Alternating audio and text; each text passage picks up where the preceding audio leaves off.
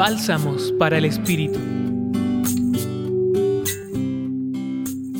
En el Evangelio de hoy, Lucas capítulo 18 versículos del 1 al 8, Jesús comparte una parábola para inculcarles que era preciso orar siempre sin desfallecer. Insiste cómo la oración constante, tanto en los momentos alegres como en los tristes, debemos mantener viva siempre la esperanza y confianza en Dios. Describió a un juez que ni temía a Dios ni respetaba a los hombres, el cual desea cobrar venganza a una mujer que le causa molestias. Este juez, que puede ser cualquiera de nosotros, es quien toma por su propia cuenta la justicia, la cual comprende desde su percepción y propia historia cómo debería pagar o lo que le debería ocurrir por lo que hizo.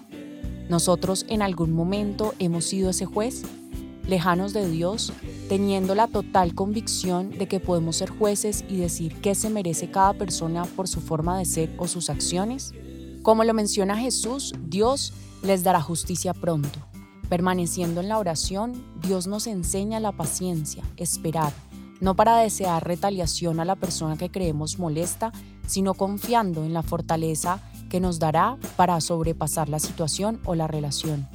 Nos enseña misericordia y compasión para comprender a ese ser humano para que pueda reconocer sus faltas y darse cuenta del daño que esté generando.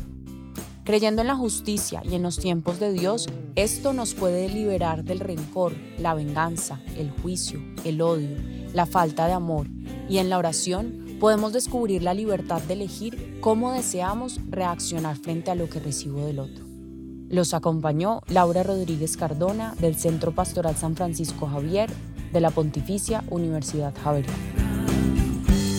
Escucha los bálsamos cada día entrando a la página web del Centro Pastoral y a javerianaestereo.com.